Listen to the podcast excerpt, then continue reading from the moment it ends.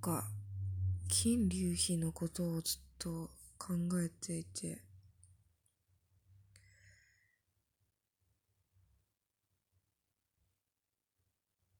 なんでだろうな。なんで私はこんなに金龍飛に惹かれるのかっていうのがまあまず一点あるんですけど金龍飛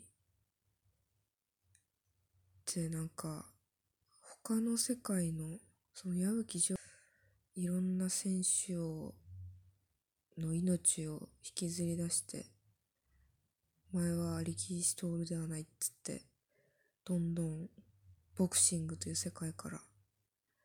きじゃない男どもをどんどこどんどこリングから追い出してしまうんですけど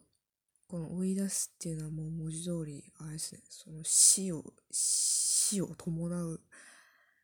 感じの状態になってしまうんですけどその再起不能になってしまったり命を奪われたりとか。全然なんか死んだりするんですよね。明日の女王の世界観の人たちって普通になんか殺したりとかしてます。殺してるわけじゃないんだけどそのこう試合を重ねていくごとに。でなんか再起不能になって病院に担ぎ込まれてそのまま死んじゃうみたいなのがなんか結構よかって。金龍飛って多分なんか強烈なんですよね。金龍飛カーロス・リベラはそのスラム街で育ったっていう情報とあとそのトレーナーとの関係性とかの描写はあるんですけどその矢吹城の野生を呼び起こされ呼び起こすために白木陽子が呼んできたっていう側面がでかくてだからその矢吹矢吹城とのなんていうんですかねつつがいじゃないけどなんつったらいいんだろうあの対になっている。南米の矢吹城みたいな感じで出てくるからなんか兄弟のようなに描かれる。そのクリスマスの日にカール・シルビアが突然やってきてなんか公園で一緒に矢吹城と遊んでこれはもう文字通り遊んだと言っていいものになってしまうんですけど一緒に遊んでその後喫茶店に行ってなんか喫茶店のなんかゲーム机の中に埋まってるゲームをやっていてなんかで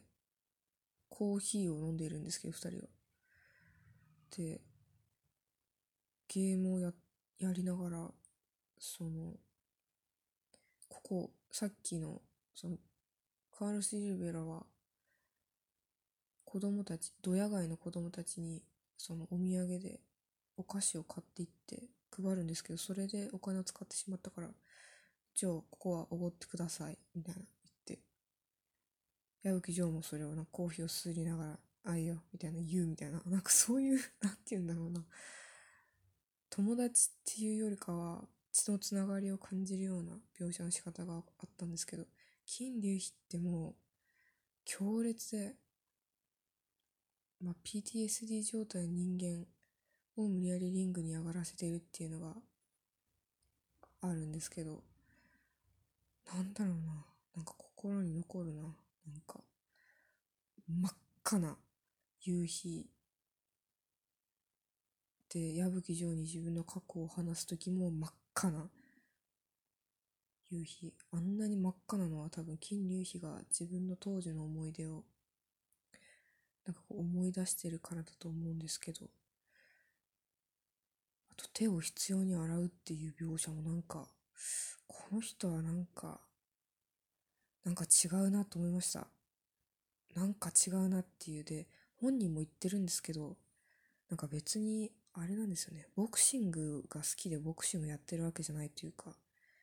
てかまあみんなそうなんですけどなんかここしか居場所がねえからやってるみたいなとこはあるんですけど金龍飛はバカにしてるんですよねボクシング。くだらねえ。おままごとさみたいな。減量に耐えられないやつはなんか一応たらふく食って満腹感を得たやつだみたいなすごいボクシングをバカにしている。減量をバカにしている。自分が今やっていることをバカにしているってなんていうかな。その拗ねている状態にあると思うんですよね。何かしらのその飢餓を抱えていてそういう状態に陥っているからなんかこの人わかるぞと思いましたなんかこの人のことわかるぞ。その文脈の外がわかる。金流費が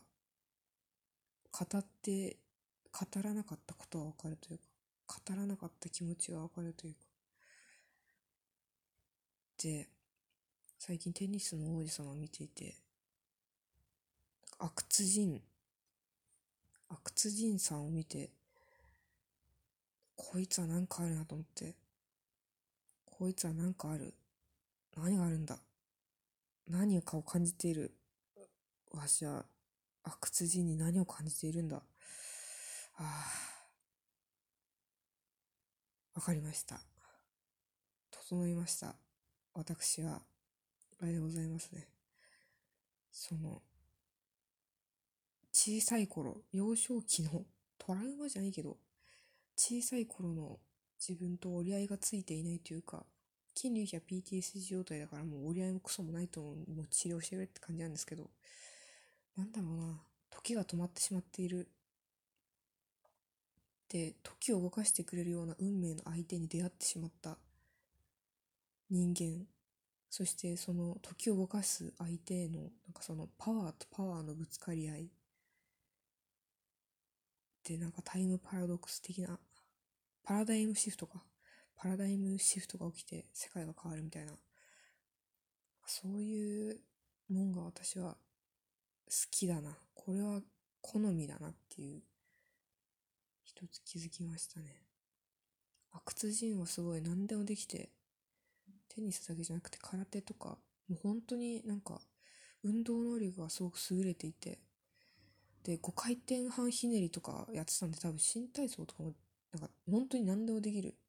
スーパーボーイなんですけどなんかふてくされている状態にあ金龍比と同じだなふてくされている状態にあって現状に満足していないけどけども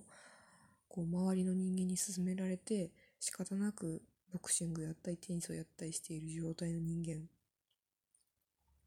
これ非常に私好みですね。で運命の相手に出会って時時が動いてしまうという。阿久津仁もなんか小さい頃になんか空手の道場に通っててつまんねえって言ってるんですよね。何をしていても面白くねテニスやってる時もテニスつまんねえなみたいな。越前龍馬と試合した時も別にでも変わっていたか。